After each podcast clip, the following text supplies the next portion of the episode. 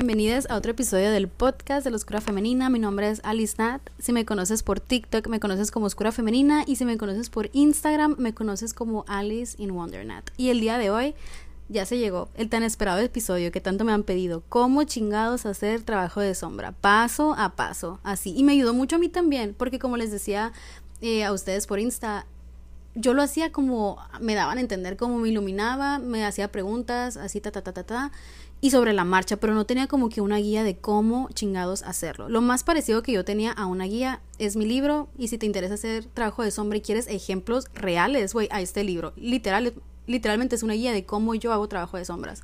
De eso se trata el libro. Si no sabías, porque nunca lo he compartido tan abiertamente, de eso se trata. Pero bueno, el día de hoy te voy a dar una lista de pasos. Y para empezar, vamos a definir qué chingados es el trabajo de sombras. Como yo les decía en Instagram, porque hice como que una sesión de preguntas y respuestas y me lo preguntaron ahí. Para mí, el trabajo de sombras, la manera más fácil de describirlo es sacar los trapitos sucios al sol, sacar todo eso que está en tu subconsciente y traerlo a tu consciente y analizarlo y ver de qué manera te está afectando el tenerlo interiorizado y el tenerlo reprimido. Y por qué chingados piensas que eso es algo que tú tienes que reprimir o algo que está mal en ti o algo que tienes que cambiar. Porque mientras esté en tu subconsciente, güey, va a estar actuando en tu contra, porque tú no sabes que está ahí hasta que le pones la luz encima y dices, hey, ¿qué haces ahí y por qué estás ahí todavía? Es cuando a la madre se expuesto y te tiene que rendir cuentas de qué está haciendo, de que básicamente tiene que pagar la renta. Pues si estás viviendo ahí, explícame por qué te tengo que dejar vivir aquí, de qué manera me estás beneficiando. Porque, güey, al final del día, todas nuestras creencias, todos nuestros sentimientos, todas nuestras experiencias nos tienen que convenir, o sea, me tienes que convenir si quieres estar en mi vida. Si no me convienes, ¿para qué te quiero en mi vida? O sea, ¿para qué quiero yo algo en mi vida que me va a estar atacando, haciendo menos o me va a estar fomentando el autosabotaje? ¿Sabes? Si quieres vivir en mí, tienes que rendirme cuentas y tienes que pagar la renta. Ni modo, ¿sabes? Entonces, pues bueno, eso es para mí el trabajo de sombra. Es aceptación. Traer a la luz todo eso que te resistes a aceptar que está en ti. Porque, güey, está en ti. Te guste o no, tus traumas, tus inseguridades, todas tus experiencias que tratas de reprimir son parte de ti, güey. Y a veces son muy dolorosas. Sí, pero es más dolorosas, güey, que estén ahí escondidas actuando en tu contra que sabiendo que están ahí, pues entre más te aceptas, menos te resistes y más te permites ser tú. Y bueno, empecemos. Paso número uno. Observa y nombra. ¿A qué me refiero con esto? Que vas a empezar a conocer tus triggers, te vas a empezar a observar a ti mismo. O sea, ahora cada vez que reacciones vas a intentar descifrar qué es lo que te molestó, cuál fue el origen de esa reacción. Y lo que sea que sea el origen o lo que te haya molestado, ese es tu trigger. Me explico, le vas a dar un nombre, te vas a empezar a observar a ti misma. Usualmente, güey, cuando no hacemos trabajo de sombra, vamos por la vida reaccionando a las situaciones sin preguntarnos por qué nos molestó decimos, güey, es que me molesta que seas así. Ok, ¿por qué te molesta? O sea, ¿qué es lo que te hace sentir? ¿Qué es lo que te triguea adentro? Porque si no soportamos a alguien en alguien más es porque simplemente está en nosotros. Y eso es algo que mi mamá me enseñó desde que yo estaba muy chiquita y le doy muchas gracias por eso, la neta. Pero si te choca, te checa y le pueda a quien le pueda. Muchas veces ni siquiera podemos ponerlo en palabras y es por eso tan importante que nos observemos porque estamos repitiendo patrones constantemente. Pero a menos de que nos observemos y les pongamos un nombre, no los vamos a poder identificar. Es algo que hacemos como humanos. A todo le tenemos que poner nombre para poderlo reconocer. Sabes de que todo tiene nombre, todo lo que conoces tiene nombre. Dime si no, dime si te habías dado cuenta de eso. Ah, ¿verdad? Y si no sabes qué es algo, cuando lo conozcas le vas a poner nombre. No existe una cosa que no tenga nombre. Si hay, dímela porque la neta no se me ocurrió. A mí no se me ocurrió. Pero bueno, dándole un nombre a tu trigger, neta es mucho más fácil identificarlo cada vez hasta que vuelva a aparecer. Y cuando vuelva a aparecer te vas a quedar de que ah este es mi trigger de mis mami issues son mis daddy issues. Este es mi trigger de sentirme insegura. Este es mi trigger de sentirme no suficiente. Este es mi trigger de la culpa. Y los vas a ir identificando y vas a ir viendo cuándo aparecen y de qué manera aparecen y te vas a ir familiarizando con ellos pues sabes y yo sé los triggers neta sí se sienten incómodos sí son molestos sí son dolorosos pero la neta es que por más que los reprimamos, por más que intentamos huirles o ignorar que están ahí, va a llegar un momento, güey, en el que se van a manifestar en forma de erupción emocional, así tal cual se los cuento en el libro, así tal cual de que se van a manifestar en maneras como un breakdown emocional, un colapso, un hoyo negro, un arranque, güey, de ira, un berrinche. Siempre tienen que salir, siempre tienen que externarse de una manera, güey, y yo prefiero que se sea de una manera de que cada vez que aparezca, darle la oportunidad de existir, de salir, que reprimirlo, reprimirlo, reprimirlo, hasta que erupte yo como volcán así, como volcán, y dañe a todos los que están a mi alrededor. Sabes, yo prefiero lidiar con mis triggers uno por uno cada vez que salen a esperarme a que me ataquen entre todos y no sepan ni por dónde llegaron los chingazos. Me explico. Y recuerda, güey, que al final del día el trigger es un sentimiento, no es algo que te identifica, no es algo que vas a sentir siempre. Tú no eres el sentimiento, tú eres quien lo está sintiendo, ¿sabes? Eres la conciencia que lo está experimentando. Y es muy importante sentirlo, pero también es muy importante saber cuándo soltarlo, cuándo separarte de él.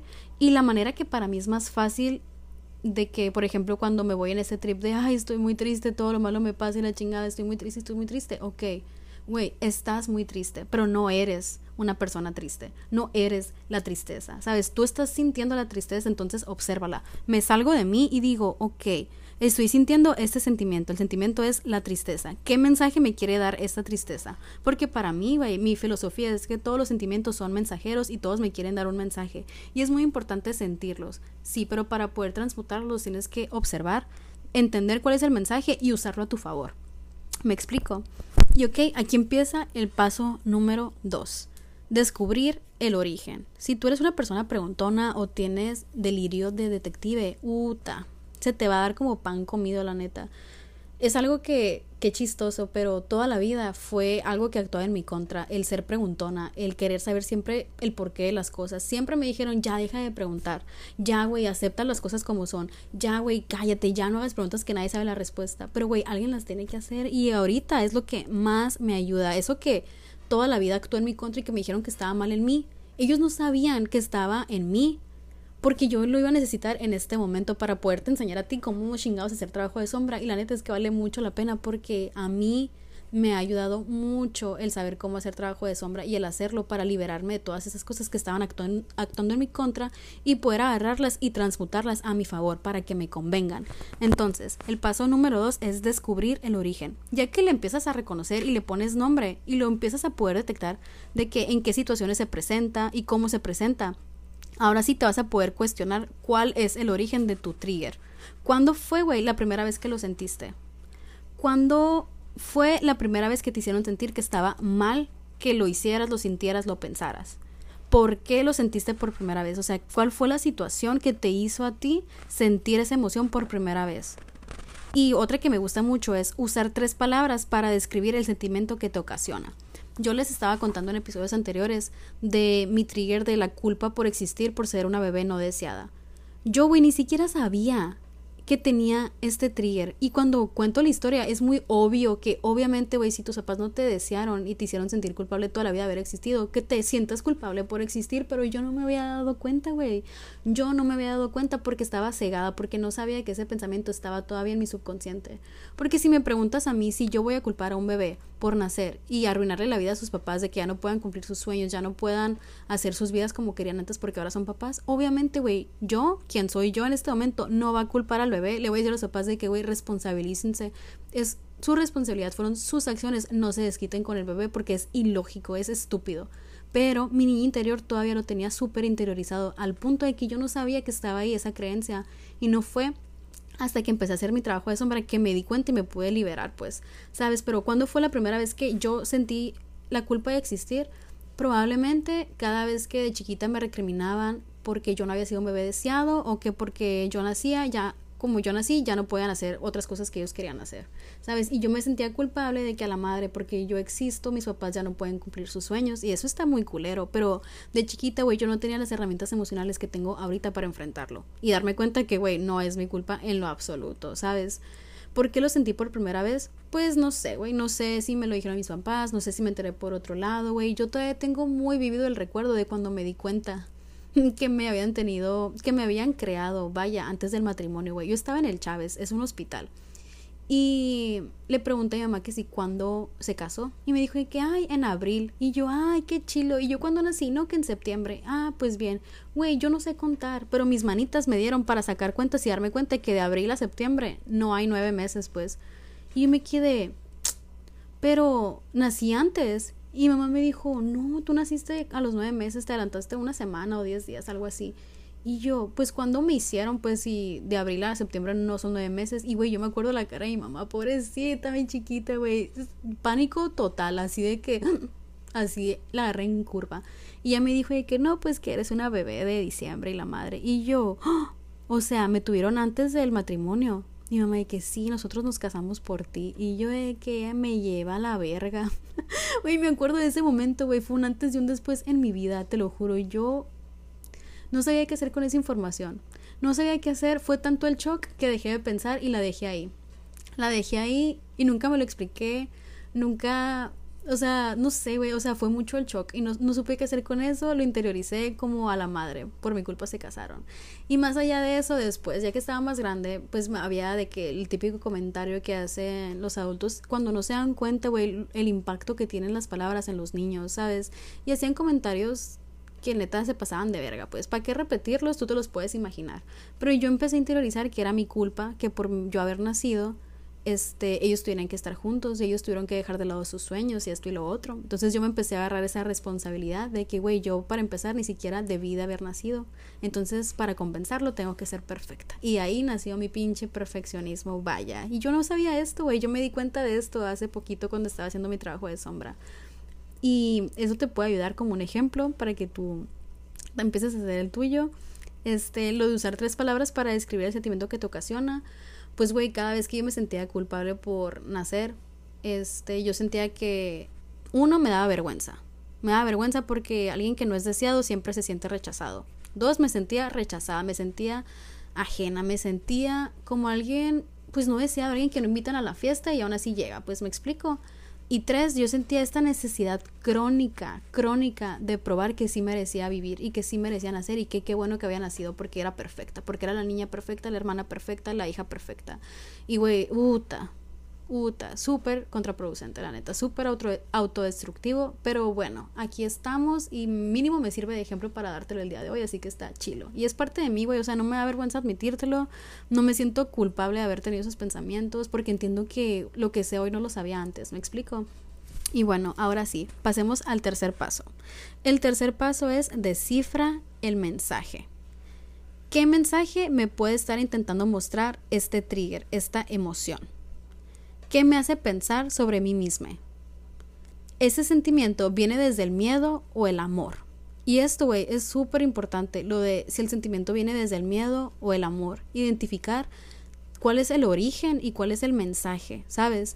De que, ok, yo pienso esto porque me da miedo que, no sé, güey, que descubran que yo no fui una bebé deseada, o me da miedo que descubran que yo no soy perfecta, o me da miedo que alguien venga y me diga que pues a ti ni te quisieron tus papás, o me da miedo que alguien venga y me diga que tú no eres perfecta, no mereces nacer, o tú no eres lo suficientemente tal y por lo tanto no mereces esto. ¿Sabes? O sea, como que ese miedo de que me descubran, ese miedo de que lo usen en mi contra. O viene desde el amor. Que la neta, los triggers muy rara vez vienen desde el amor. Porque el amor, güey, no daña el amor no duele. Duele todo lo que confundimos con amor, pero el amor no duele y te lo confirmo, la neta. Si nadie te lo ha dicho, te lo digo el día de hoy, el amor no duele. Incluso cuando te llega a doler, güey, es porque es tanto que no, que no te cabe en el pecho, pues.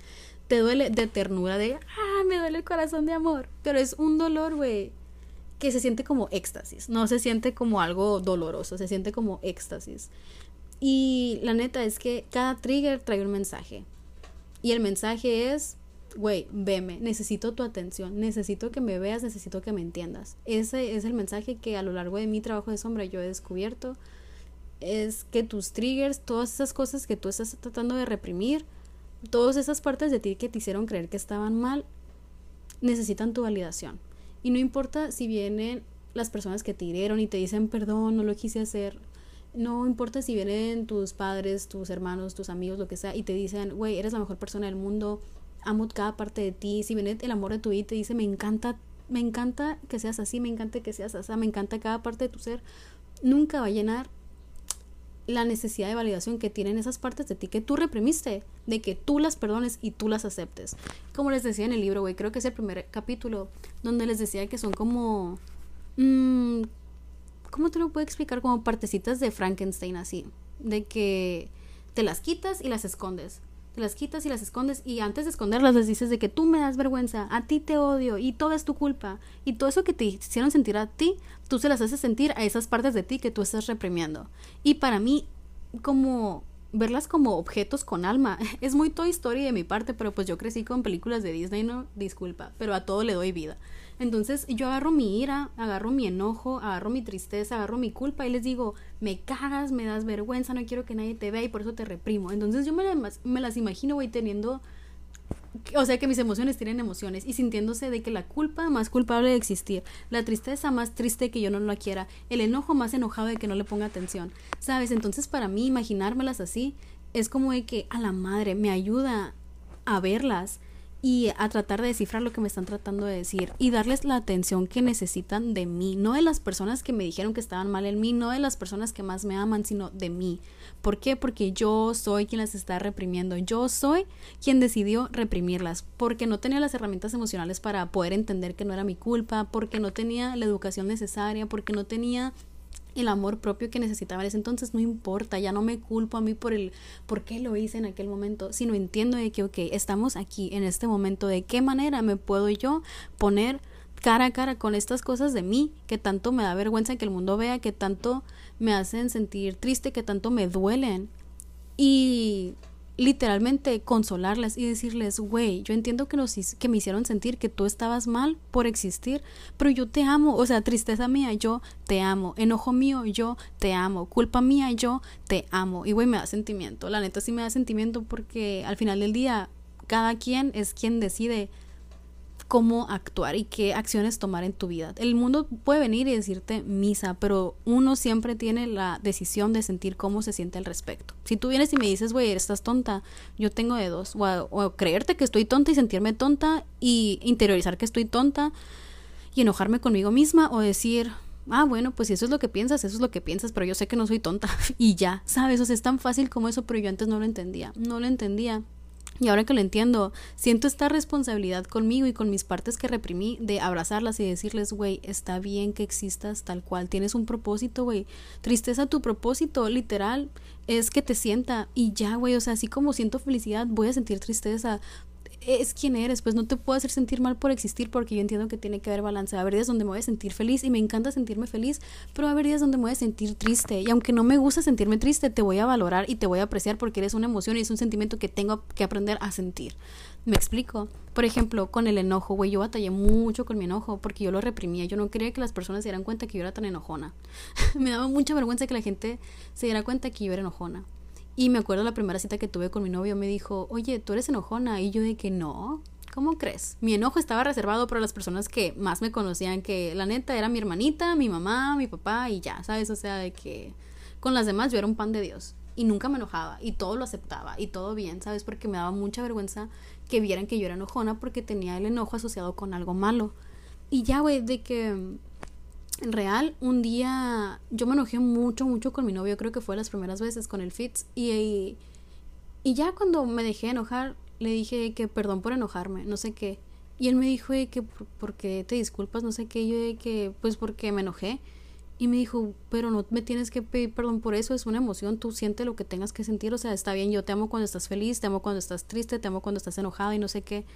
Y yo me quedé, a la madre, como que no está enojado porque yo me enojé. O sea, en mi vida eso no era normal. Yo no sé si en tu vida eso sea normal, espero que sí, que tú no tengas que, pasar por lo que yo pasé, pero cuando yo me sentía triste, se enojaban conmigo. Si yo me sentía enojada, se enojaban conmigo. ¿Por qué? Porque yo siempre tenía que ser la que estaba bien para todos los demás. Yo no tenía oportunidad de estar mal porque todos los demás me necesitaban bien para poder estar bien. Si yo no estaba bien, mis papás no estaban bien, mi hermana no estaba bien, mi familia no estaba bien, mis amigos no estaban bien. Y yo sentía la responsabilidad de siempre estar bien.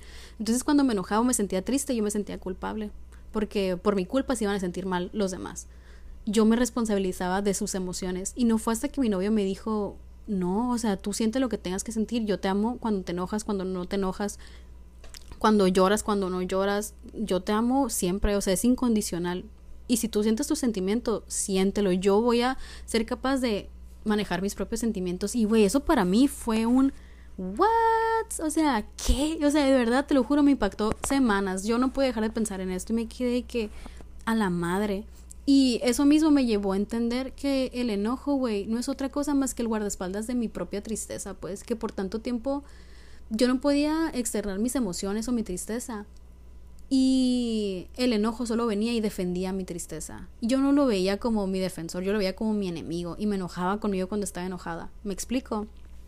Entonces, entender el mensaje de cada emoción, güey, es muy importante y darle la atención que merece cada emoción, no nada más las que son cómodas, no nada más las que nos hacen sentir bien, sino aquellas que nos incomodan, porque la incomodidad es lo que nos hace crecer y expandirnos y trascender y evolucionar. ¿Me explico? Es muy, muy, muy, muy, muy importante. Y por eso es tan importante que te sientes contigo misma y no solo le pongas un nombre, descubras su origen, sino que interpretes el mensaje. Y ya que interpretas el mensaje y lo entiendes, ahora sí toca el cuarto paso, que es el reescríbelo y transmuta. Reescríbelo y transmuta. Y güey, esta no es otra cosa más que un plot twist. Es un plot twist. Lo que te estaba atacando ahora lo usas a tu favor. Sabes de que lo agarras y transmutar es cambiarlo a tu favor. Si estaba actuando en tu contra, ahora te va a convenir. ¿Sabes? Y aquí te van las preguntas. O sea, pregunta número uno. ¿Puedo reescribir lo que asocio con este trigger a mi favor? ¿De qué manera? Puedo yo cambiar la narrativa. ¿De qué manera puedo cambiar la narrativa? De que el enojo es algo que trabaja en mi contra, es algo malo. ¿De qué manera? Ok, yo lo que hice, güey, fue darme cuenta que el enojo es el guardaespaldas de mi tristeza. Claro que sí. Pero también, güey, me di cuenta que el enojo es un mecanismo de defensa que yo tuve que usar porque como yo era muy noble y siempre he sido de que siempre tenía un corazón de pollo y la gente me convence muy fácil porque soy muy emocionada y la chingada yo no podía poner límites. Entonces, por más que yo decía de que, ay, gracias, pero no, me decían, ándale, no sé qué, yo de que, ay, gracias, pero no, es que esto y que lo otro, ándale, ándale, no sé qué. No era hasta que me enojaba y decía que no, que no, que ya te dije que no, chingada madre, que no, que no, que no. Era cuando decían, ah, ok, todo bien. ¿Sabes? Como que el enojo era ese mecanismo de defensa que yo tenía que sacar porque era la única manera en la que me hacían caso, era la única manera en la que respetaban mis límites. Entonces, güey, yo ya empecé a dejar de ver a mi enojo como algo malo, maligno, malvado que actuaba en mi contra y que se comía a todos los que estaban a mi alrededor y me di cuenta de dos cosas. Mi enojo, uno, la mayoría del tiempo está justificado. Dos, el enojo, güey, si yo no lo aprendo a manejar y a detectar en mí y a entender y no le doy atención yo, va a pedir atención de los demás. Y cuando mi enojo va dirigido hacia alguien más, es autodestructivo. O sea, es literal de que destrucción total, caos total. Y yo no quiero dañar a los que están a mi alrededor. No quiero que hacerlos el target de mi enojo. Entonces, ¿qué voy a hacer? Lo voy a aprender a identificar, voy a entender su mensaje y voy a darle un nuevo rol en mi vida. Ya no va a ser el destructor, ya no va a ser el villano, va a ser mi guardaespaldas. Y cada vez que salga, en vez de satanizarlo y villanizarlo y tratarlo de reprimir y enojarme con él, güey, lo voy a observar y voy a decir, ok, ¿de qué siento que me tengo que estar defendiendo? ¿O qué límites siento que no están respetando? ¿Me explico? Y eso, güey, lo cambia todo todo, todo, todo, todo, todo. Y aparte, güey, tengo que entender y me ayuda a aceptarme tal cual. O sea, yo soy una persona enojona. ¿Y qué tiene? O sea, el ser enojona no me convierte en una persona mala, que era mi mayor temor. Así que me dijeran mala, eres una mala, eres una persona grosera, eres una villana. O sea, me daba mucho miedo. Y ahorita es como que, güey, yo entiendo que sí, si intentara yo ser la mala no pudiera, pues, me explico, porque no puedo, güey, porque sé que tengo un pinche corazón de pollo, yo sé, y sé que para proteger mi corazón de pollo, el enojo es mi, es mi mejor amigo, mi mejor aliado, es mi guardaespaldas, me explico.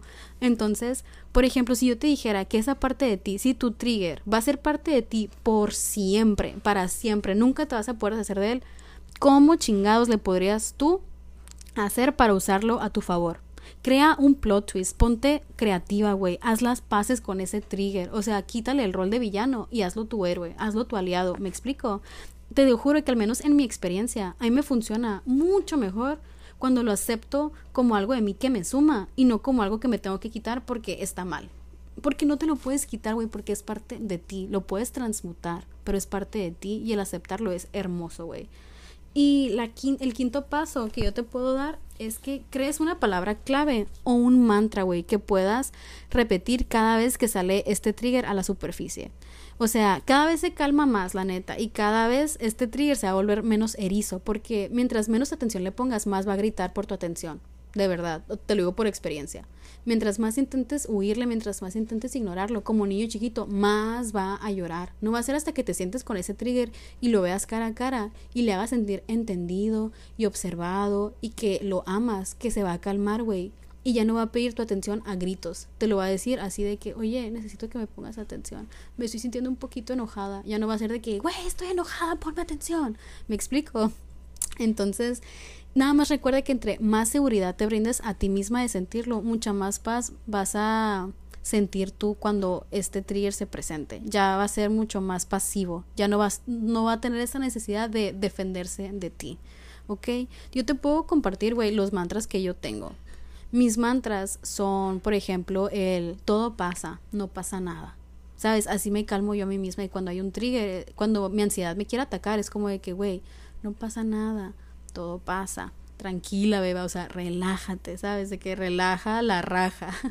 o cuando empiezo a sentir miedo, de que me digo a mí misma, el miedo es una brújula. Donde hay miedo, ahí es. Como les decía en Instagram, güey, como humanos, el sentimiento al que más le tenemos miedo es la felicidad por temor a dejar de serlo. Entonces, donde hay miedo, ahí es. El miedo es una brújula. El miedo no te quiere atacar, güey. El miedo te quiere mostrar el camino. Relájate. Reescribe la historia. Reescribe la narrativa de ese sentimiento que te da miedo sentir. O que te quita la tranquilidad sentir. De que úsalo a tu favor. ¿Me explico? Este, el, el mantra de hay poder en tu oscuridad, uta, ese me lo saqué de la cola, pero neta a mí me ayuda mucho, me ayuda mucho porque antes me daba mucho miedo sentarme con mi oscuridad, con esas cosas en mí que yo no quería aceptar que estaba reprimiendo. Pues yo, de que si me decías, es que eres una persona enojona. No, yo no soy una persona enojona. No, pura madre soy enojona. Y me enojaba, pues, o sea, mientras yo estaba enojada, te estaba diciendo que no era enojona. Era mi ego de, yo no voy a aceptar que yo me estoy haciendo esto a mí misma. ¿Sabes? Yo estaba enojada con el mundo, pero en realidad está enojada conmigo por hacerme esto a mí, por no sentarme conmigo y aceptar esas partes de mí que, güey, no me gustan. Y te lo digo ahorita, no es que yo ya sea perfecta y no sienta todas esas emociones. Claro que sí, güey. Hay días donde no me siento tan a tope y me atacan la ansiedad, me ataca el miedo, me ataca la culpa, todas de que all at once así y yo de que, ok, de una por una, como trillizos, así de que con mis hijos, yo me adopté a mí misma y adopté cada emoción que yo tengo en mí. Es un trabajo cabrón. Y por eso admiro tanto a los padres, güey, porque yo apenas si puedo. apenas si puedo conmigo misma, güey.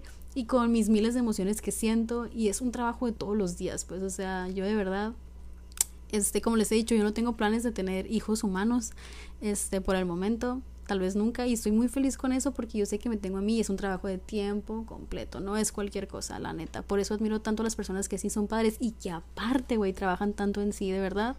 Uta, de verdad, mis respetos, los admiro un chingo. Y si tú eres una de ellas, quiero que sepas que te admiro un chingo y admiro lo que estás haciendo por ti, güey, por tu niña interior y por tus hijas, de verdad, gracias. De parte de tus hijas, gracias, la neta, gracias, gracias, gracias por hacerlo, porque sé que está cabrón, pero sé que por amor lo estás haciendo, por amor a ti, por amor a tu niña interior y por amor a tus hijos. Y eso es de admirar y de aplaudirse y de celebrarse todos los días, la neta.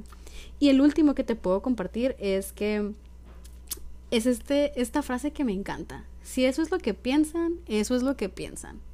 La seguridad en uno mismo, güey, es una decisión. Tú decides qué es lo que eres desde el día uno. Y lo único que necesitas para decidirlo es tu decisión. O sea, si tú decides que eres hermosa, eres hermosa. ¿Y quién te va a sacar de ahí? Nadie, güey, porque tú ya lo decidiste y tu palabra es la ley. Si tú decidiste que eres inteligente, aunque venga fulanito y menganito a decirte que eres tonta, tú vas a saber que te la pelan y no es cierto porque tú eres inteligente. ¿Me explico? Y si las otras personas difieren de lo que tú crees de ti, pues si eso es lo que piensan, eso es lo que piensan. Y te deslindas, güey. Tú no tienes que convencer a nadie de que tú eres lo que ya sabes que eres. Si hay gente que lo puede ver, excelente. Mira, real, recognize, real, la neta. Y solo puedes ver en otros lo que está en ti. Si alguien viene y dice que eres tonta, tú vas a saber que esa persona piensa que es tonta.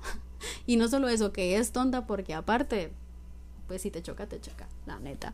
Este, y ya para cerrar, nada más les quiero compartir esto de la sombra. Lo tengo apuntado, lo tengo apuntado. Yo sé que usualmente no tengo un diálogo, pero es que esto era demasiado, no le iba a poder recordar la neta. Yo quería dártelo de la manera más masticable posible, ¿no?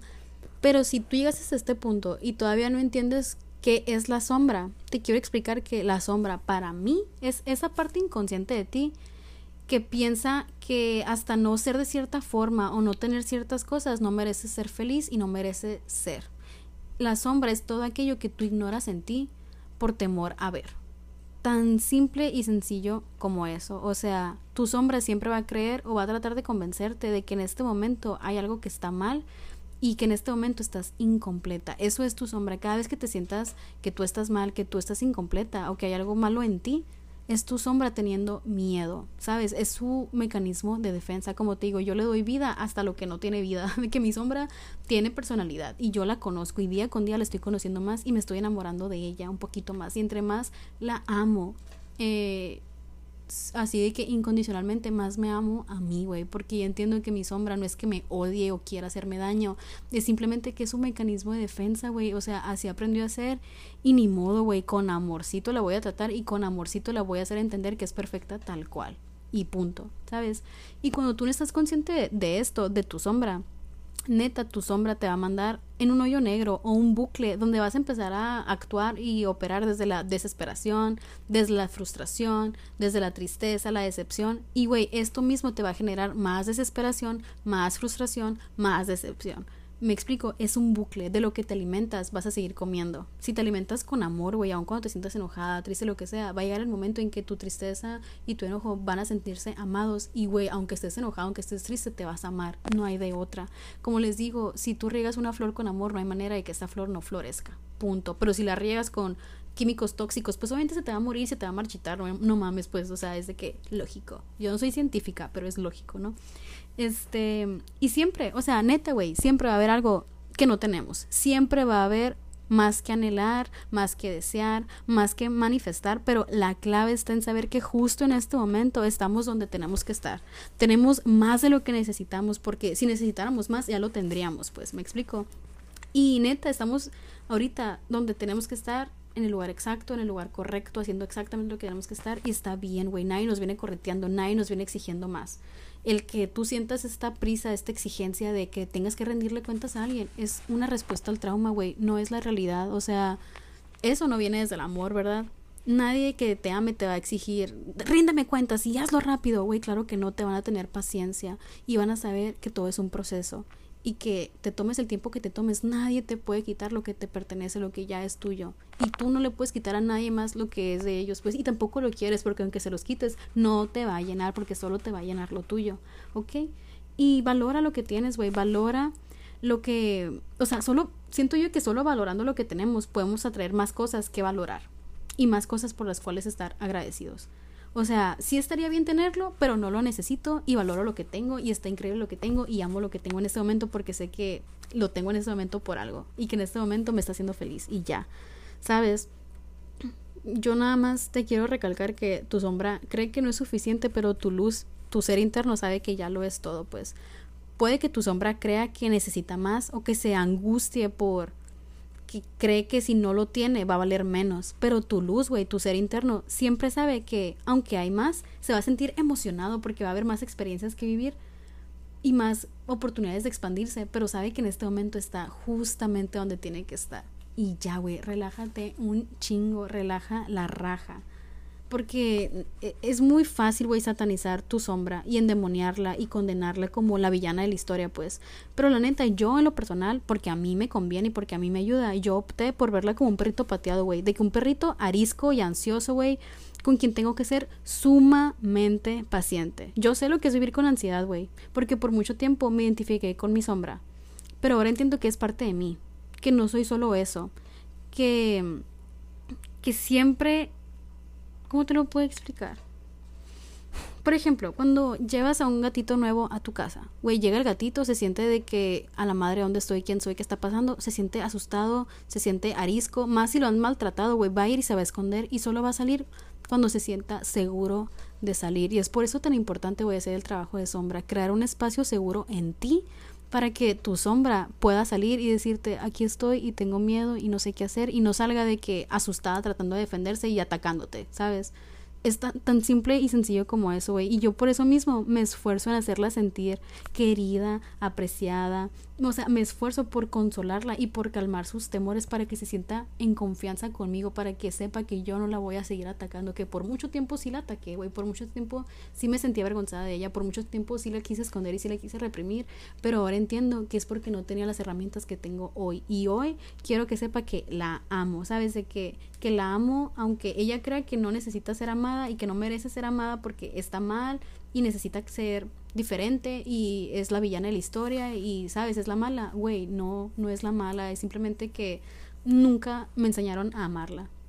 ¿Por qué? Porque las personas que estaban a mi alrededor tampoco sabían amar su sombra y tampoco sabían trabajar su sombra y porque no tenían el acceso que tengo yo a la información que tengo hoy y simplemente porque no eran yo.